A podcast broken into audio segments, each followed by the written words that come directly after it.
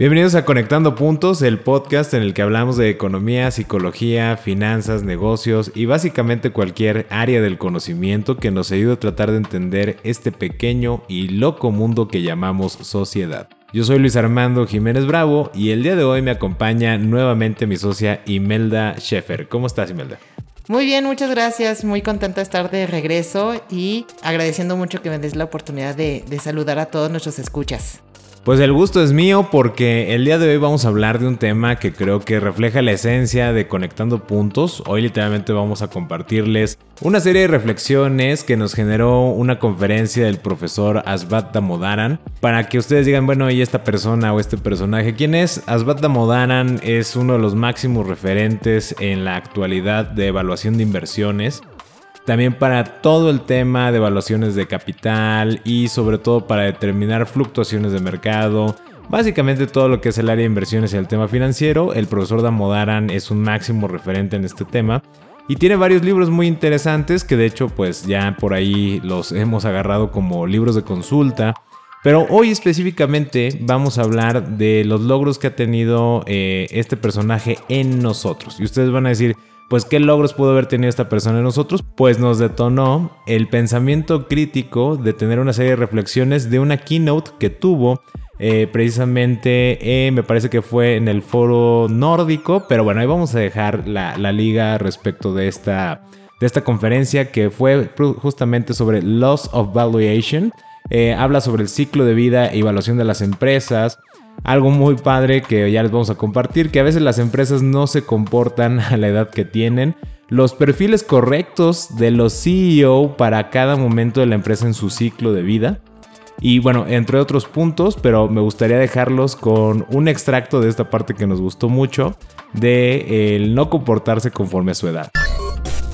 Remember at the start of the session I said that one of my biggest problems with companies is companies that refuse to act their age. I describe them as the equivalent of 50 year olds wearing hip huggers. It is not appropriate, but many companies try to act ages that are not right for them. Let me give you an example. A young company that goes out and borrows money, I don't get it. Why, if you're a young company, would you put your entire future at risk by going out and borrowing money? Two years ago, I mean, Tesla is one of these companies that I've been tracking for a while simply because it fascinates me as a company. It's nice to have a CEO who's, you know, who's constantly throwing you know, fuel on flames, making it go up more. But it's a company I've tracked for a while. But two years ago, Tesla went out and borrowed $5 billion. And I never understood it. Why would a company like Tesla, that's a money losing company that should be focused on building up the business, go out and borrow money? Young companies that borrow money, I don't get. Mature companies that try to go back to being young companies, I don't get.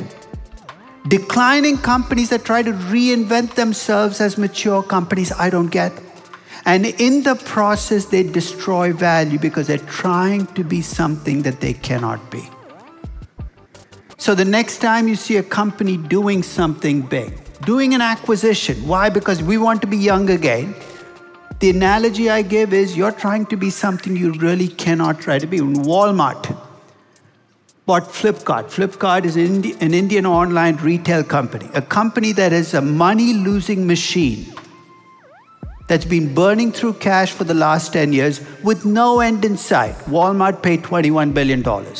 I called it the most expensive facelift in history. Because that's what it was a $21 billion expenditure. Why? Because Walmart wants to be young again. And like all facelifts, gravity works its wonders. And three years from now, Walmart will be asking, What can we do next? Este podcast es una producción de Blackbot. Bienvenidos a Conectando, Puntos con Luis Armando Jiménez Bravo, presentado por CESC Consultores. Conectando Puntos.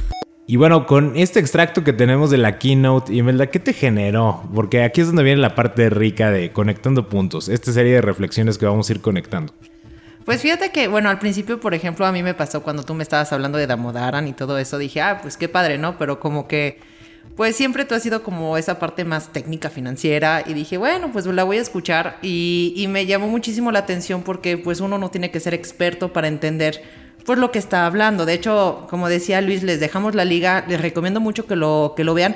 Es una conferencia de, bueno, es una keynote de 28 minutos, no, no es nada largo. Me hizo reflexionar muchas cosas y, y más que nada es lo que me llamó mucho la atención el hecho de que pues ya sabes, unas veces uno dice, bueno, ¿por qué voy a escuchar? O, tal vez no entienda a esta persona tan, tan inminente en su, en, su, en su área sobre evaluaciones y todo eso. Pero me llama mucho la atención de, una persona que, que explica las cosas tan sencillamente y con ejemplos tan padres que te hace reflexionar en otras cosas, que ya lo comentaremos más adelante, pero pues nos empezó a venir como muchas ideas este, al respecto.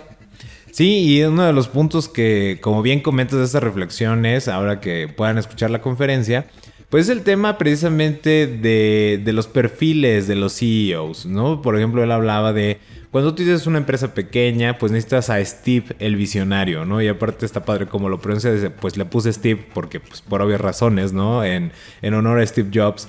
Eh, Bob el constructor, que es literalmente es como el personaje de, de caricatura o de animación infantil, Bob el constructor. Eh, Don el defensor y Larry el liquidador para cada uno de los momentos de vida de la empresa. Y esto es muy importante porque hay un tema esencialmente cuando hablábamos antes, y cuando me refiero antes tal vez dos generaciones atrás, una generación atrás, eh, dependiendo de la edad que tengas en este momento, pero esa generación que en este momento está oscilando entre los 54 y los 60, eh, mis 60 años, 60 años, estaba muy cortito, 6 años, entre 54 y 70 años, pues todavía vivieron empresas que siguen todavía, a lo mejor este es su año 60 o 70, que ya están eh, teniendo su ciclo de vida y se da mezclado con otros temas, ¿no? Como por ejemplo esta parte de la herencia familiar, que siempre dicen es que a la tercera generación eh, ya no sobrevive el negocio. Pero sucede que no es tanto la tercera generación, sino que quieren seguir haciendo las cosas bajo el estilo del visionario, ¿no? O sea, quien arrancó el negocio tenía la visión, el empuje y demás y llegó un momento de madurez en la empresa en la que ya no necesitabas al visionario, ahora necesitabas al constructor y a lo mejor eso te pegó en la segunda o tercera generación y como algo que mencionaba es ahora si estás siendo emprendedor o estás participando en una empresa especialmente de tecnología, pues en un mismo ciclo completito de vida de la empresa vas a pasar por todos los perfiles de CEO en un plazo de 15 o 20 años, ¿no? Y eso está muy potente.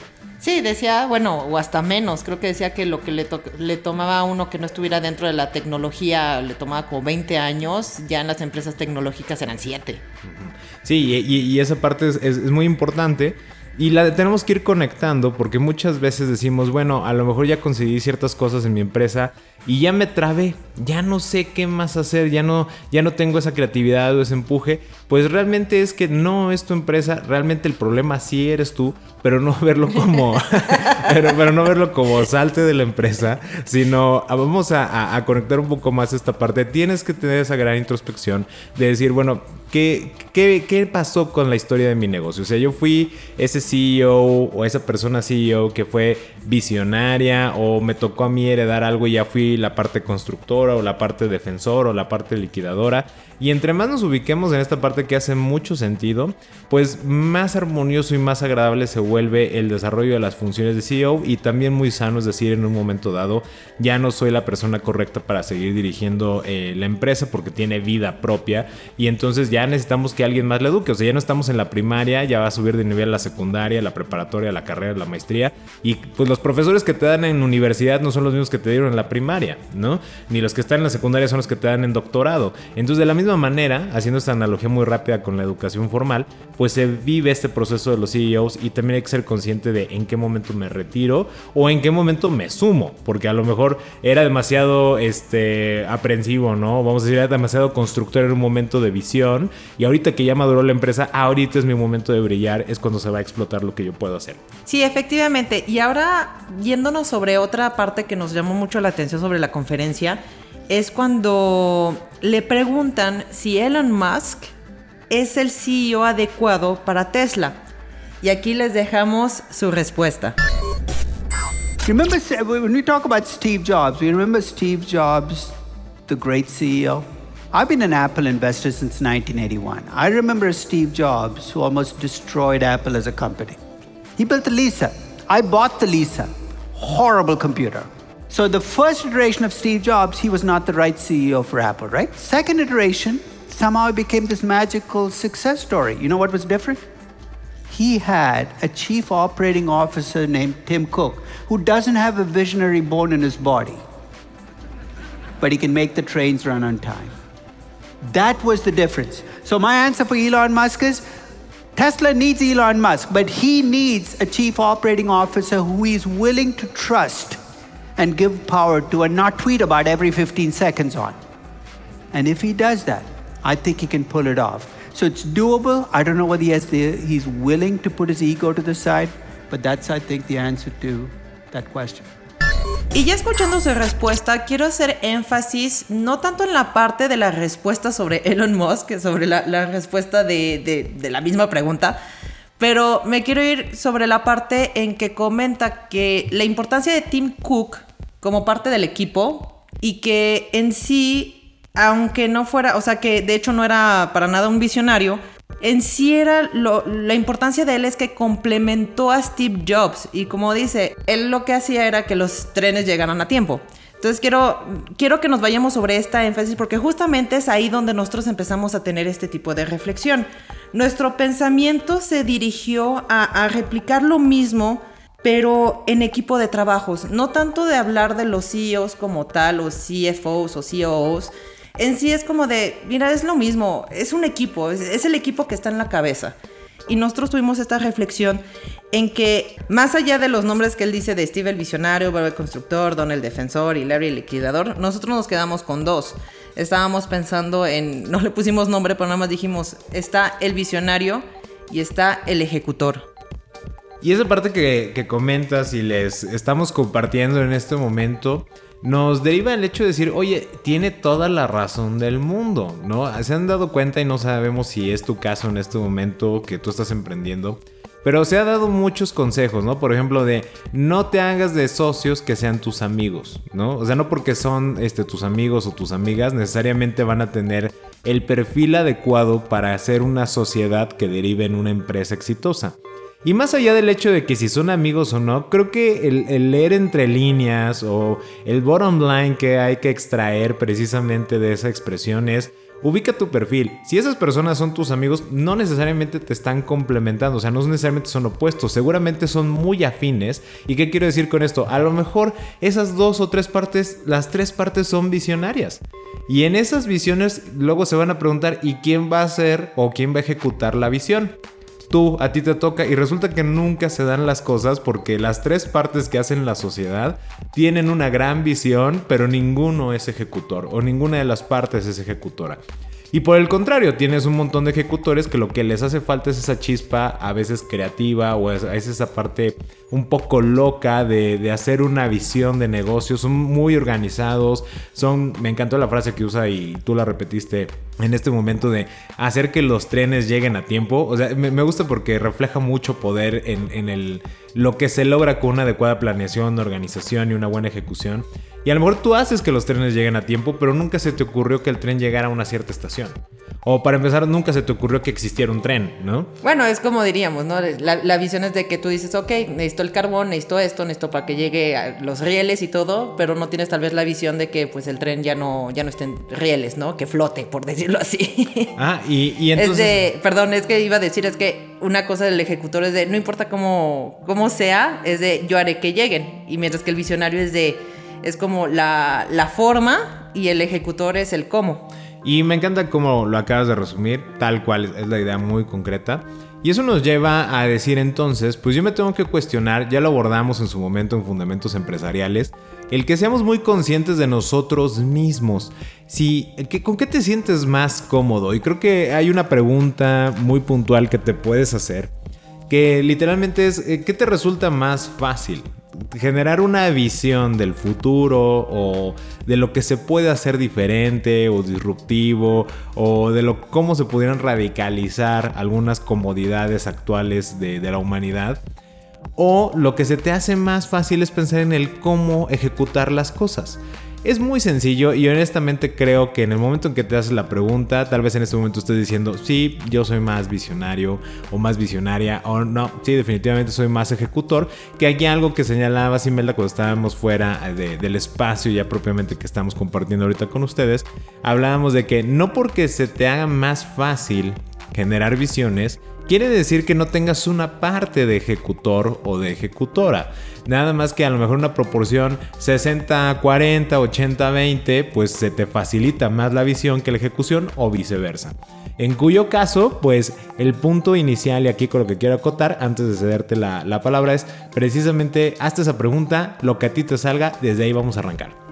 Sí, efectivamente es lo que estábamos también platicando porque eh, no, queremos que este mensaje se escuche como o eres nada más visionario al 100% o eres ejecutor al 100%. No, o sea, puede ser hasta un 51%, o sea, hay un por ciento en el que ligeramente tiendes hacia uno de los lados o se te facilita o lo disfrutas más no significa que un ejecutor no tenga ideas. Es de, sí, puede sacar muchísimas ideas, como un visionario no puede ejecutar nada, no. Y de hecho, hasta creo que sería malo en cierta, en cierta manera de tener como extremos tan así de 100% hacia cada uno.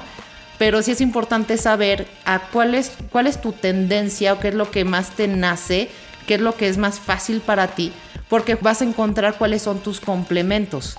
Sí, y como bien decimos, como esta segunda parte es precisamente ya una vez que ubicas este perfil con todo lo que, que ha reforzado, pues viene esta parte de, ok, ¿y cuál va a ser mi complemento? Si yo ya resolví que mi parte es más visionaria, pues entonces yo ya sé que en mi sociedad o en mi equipo de trabajo, si voy a contratar a una persona que me asesore, una consultoría o consultora externa, y no me refiero como la institución, sino la persona que me va a estar atendiendo en ese momento, pues tiene que tener ese perfil de contraparte para que precisamente puedan avanzar los planes y las ideas que puedan cumplir esa visión. Por el contrario, si es más un, perfil ejecutor, pues entonces vas a estar buscando esta generación de visiones, ¿no? Esta parte de creatividad, que por cierto, metiendo ahí un comercial, eh, Blackboard a través de Black School acaba de sacar un curso de introducción a la creatividad, que les invitamos eh, profundamente a que lo tomen, es un curso gratuito, hablando justamente de que ahorita que si eres más ejecutor y estás buscando la parte de visión, bueno, pues por ahí puedes indagar un poco más. Pero bueno, resumiendo esta parte y retomando la parte de los complementos, eh, el punto focal es decir, Sí, número uno, una persona me tiene que caer muy bien porque tenemos que tener confianza, tiene que haber empatía, tiene que haber esta eh, complicidad humana, cultural, interesante que nos permita comunicarnos, pero nunca hay que dejar de lado que tiene que ser un complemento para lo que yo estoy queriendo realizar o lo que estoy queriendo ejecutar. Porque dos ejecutores no significa que no vayan a avanzar, dos visionarios no significa que no vayan a avanzar. Y estoy diciendo dos porque es la sociedad mínima posible, ¿no? Pero pueden ser 3, 4, 50, 100 o lo que sea. Un equipo de trabajo que esté lleno de visionarios no quiere decir que no va a ejecutar un plan de trabajo, pero sí se le va a costar mucho más el lograr el resultado y la manera, esa eh, precisión con el detalle, esa búsqueda de los tiempos adecuados, de estar buscando los tonos correctos, etcétera. toda la parte que ya tiene que ver con la ejecución pues van a tomar eh, un poco más de tiempo, van a tener ciertas deficiencias y lo mismo del otro lado. A lo mejor pudieron haber tenido una idea mucho más, bueno, una idea, una visión mucho más completa o más acotada a lo que puede ser una disrupción y no nada más lo que se puede hacer en este momento, ¿no? Y, de ahí nos vamos a dar parte esta como segunda parte, lo que conectamos después es como de, ok, ya vi mi perfil, ok, ya entendí el tema del complemento y luego, ¿qué sigue? Vamos a imaginar que justo en este momento te das cuenta que efectivamente en tu negocio, en tu empresa o en tu equipo de trabajo, donde tú estés colaborando, sí están los complementos. ¿Qué sigue? Bueno, entonces lo que sigue es la comunicación. Y la comunicación entre las personas en que tienen, digamos así, el mismo perfil que, tú o que sean completamente contrarias. Bueno, no quiero decir contrarias, sino que es eh, visionario o em, ejecutor. O sea, con quien te puede complementar. Y quiero hacer muchísima énfasis otra vez, ya ya lo comentamos, pero no significa que uno no haga el otro ¿Por qué? Porque siento que, quiero decirlo porque justamente en la conferencia dice que, que Tim Cook no tenía ni un pelo, o sea, ¿cómo de, Ni un hueso. Ni un hueso, ajá. Decía, no tiene ni un hueso de visionario. Y bueno, así se dieron las cosas en Apple, ¿no? Pero no significa que porque uno sea visionario necesitas a alguien que no tenga absolutamente nada. son complementos y otra vez um, habrá perfiles en que son sí como 99.9 de uno. Pero pues generalmente yo creo que la mayoría de nosotros los mortales este, nos vamos como, no sé, tal vez un 70, 30 o algo por el estilo. Pero aunque, como decía, aunque fuera 1%, ya es, este, ya vas a comunicarte de manera diferente. Entonces, la importancia de eso, de, justamente la comunicación, porque muchas veces yo creo que el visionario le puede costar trabajo hacerse entender con, con el ejecutor o viceversa, el ejecutor hacerse entender con el visionario. Y eso que comentas es bien importante y como bien dices, vale la pena hacer mucho énfasis en esto. Hay que recordar que no somos robots, no somos maquinitas, no somos un, software que está programado de una determinada manera. Una de las grandes cualidades que tenemos como seres humanos es que podemos modificar nuestro comportamiento. Ya hablaremos eh, en otro episodio de esta parte de que eh, una reflexión que tuviste, Imelda, de que las, los padres que tuviste como hermanos son los mismos, pero no las mismas personas. Esto es muy profundo, ¿eh? Ya, ya va a haber otro episodio al respecto, pero lo quiero puntualizar en este momento. Por lo siguiente, porque en el momento en que tú puedes aprender a comunicarte con tu complemento, también va a modificar tu comportamiento y entonces tú ya vas a poder seleccionar el rol que te toca fungir en un momento dado. Y eso es con lo que queríamos acotar todo. O sea, el, todo el tema de Damodaran es, genial, es un gran referente, pero nuestra reflexión eh, puntual fue el hecho de decir, si tú a ti se te facilita más la parte de visión o de ejecución, si encuentras esa parte complementaria, ahora en el ejercicio de la comunicación que conlleva, como ya lo habíamos mencionado en otros episodios, como bien dice Sime, es el, tema de la tolerancia, de la empatía, de el buscar hacer las preguntas correctas, esa actitud de aprender del otro, de no cuestionar, de estar abierto a los estilos distintos de trabajo y llegar a ese punto medio. Este tema dice, pues de esa manera si yo tengo un perfil visionario y yo convivo y estoy dispuesto a aprender de una persona que ejecuta, pues yo también me voy a disciplinar esa ejecución y voy a aprender herramientas, metodologías, estilos de trabajo que tal vez me hagan un poquito más ejecutor que antes y entonces eso me permite evolucionar. Lo mismo es un ejecutor que es muy, muy eh, cuadrado en ese tema al convivir con eh, perfiles visionarios y aprender, estar en esta empatía, en esa tolerancia, en saberse comunicar, pues va a ir modificando su comportamiento y se va a ir haciendo un poco más visionario. Y entonces, si logras esta meta, que no estoy diciendo que sea un ideal, simplemente es como la consecución de algo, en el cual tienes este equilibrio, como dices, de 51-49, ¿no? Que casi está 50-50. Pues ya inclusive podrías elegir como de, a ver, llegué a un equipo de trabajo, veo que hay ejecutores, puedo tomar el rol de la visión, ¿no? O eh, veo que son puros visionarios, puedo tomar el rol de la ejecución. Y entonces, en el momento en que tú tienes esa introspección, ese autoconocimiento, te quitas el sesgo y sobre todo esto del club de segregación, ¿no? De aquí nos vamos los visionarios, aquí nos vamos los que ejecutan. O sea, no, no se trata de eso, se trata de decir, ok, yo tengo identificado un perfil, pero voy a aprender de lo demás, porque lo que se trata es precisamente identificar los roles y complementarse. Complementarse porque todo el tema de la conversación que nos detonó en las reflexiones es, si tú quieres prosperar, básicamente el tema es, complementate y trabaja en equipo, creciendo tú también tu perfil. No quieras como visionario el juzgar a los ejecutores como, ah, es que eres bien cuadrado, es que nada más nos limitas, es que no me dejas ejercer mi creatividad y no sé qué, porque no se trata de eso, se trata de, a ver, voy a aprender qué quieres decir y yo me voy a también adoptar cierta disciplina para que pueda fluir mi visión. Y viceversa, es como no juzgar a los visionarios como, no, hombre, estos cuates son bien divagados, se la viven en las nubes, no tienen ni idea, quieren hacer agua en polvo, que de hecho ya existe, pero o quieren hacer este, energía inalámbrica, que también ya existe. Pero bueno, toda esta parte, ¿no? Que quieren hacer este, de nada, no saben ni qué están diciendo. Quieren hacer trenes voladores, eso todavía no existe. Ya van para allá. Pero este, en ese tema es como, también no los juzgues, es como, ok, vamos a dialogar, vamos a conocernos y a través de la empatía y la tolerancia todos poder crecer. Y si nos ubicamos en este tema, entonces y tomas la parte de los CEOs, tomas el ciclo de vida de tu empresa, en lugar de que te deprimas, en lugar de que digas, ah, es que como soy de un perfil, híjole, pues entonces no voy a poder trabajar en este equipo de trabajo, en esta empresa, no lo veas así. Adopta el rol que tú tienes, identifica a los de otras personas, comunícate, ubica cómo está la empresa en la que estás o la empresa que tienes o el emprendimiento, Trata de adaptar tu rol a ese momento histórico, disfrútalo, evoluciona y entonces muévete al siguiente rol que te toca vivir para que realmente puedas disfrutar este momento, que creo que eso empaqueta perfectamente bien todas las reflexiones que nos dejó esta conferencia de Svata Modran, que aparte les recomiendo sus libros, hay uno muy bueno que se llama Historias sin números, eh, léanlo, está súper padre, ¿no? Pero bueno, ya este monopolice este pedazo de, la ecuación de la conversación y me no, no sé qué quieras agregar al respecto de lo que mencionamos. Sí, muchas gracias.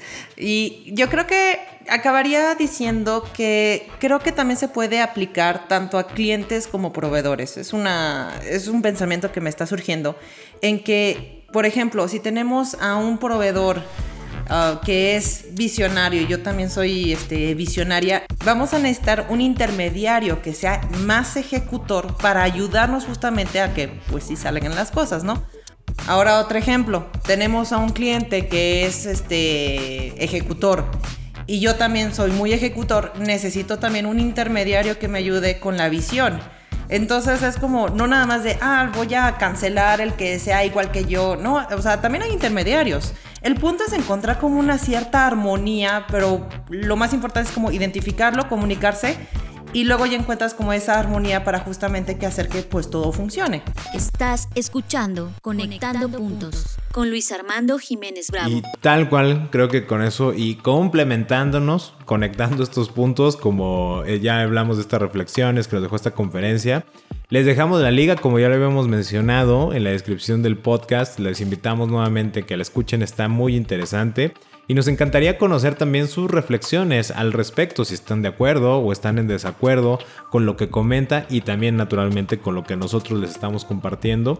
Recuerden que lo pueden hacer a través de nuestra página de Facebook en arroba Consultores, esto es arroba SESC Consultores o directamente en nuestra página de internet www.sesc.mx, esto es www.sesc.com.mx. Ya con esto pausamos nuestra conversación. Yo soy Luis Armando Jiménez Bravo. Y yo, Imelda Schaefer. Y los invitamos a que sigamos conectando. Escuchaste Conectando, puntos, con Luis Armando Jiménez Bravo, presentado por CESC Consultores. Conectando, puntos. Contenidos y conducción, Luis Armando Jiménez Bravo. Producción, John Black y Fernanda Rocha. Grabado en los estudios Blackbot.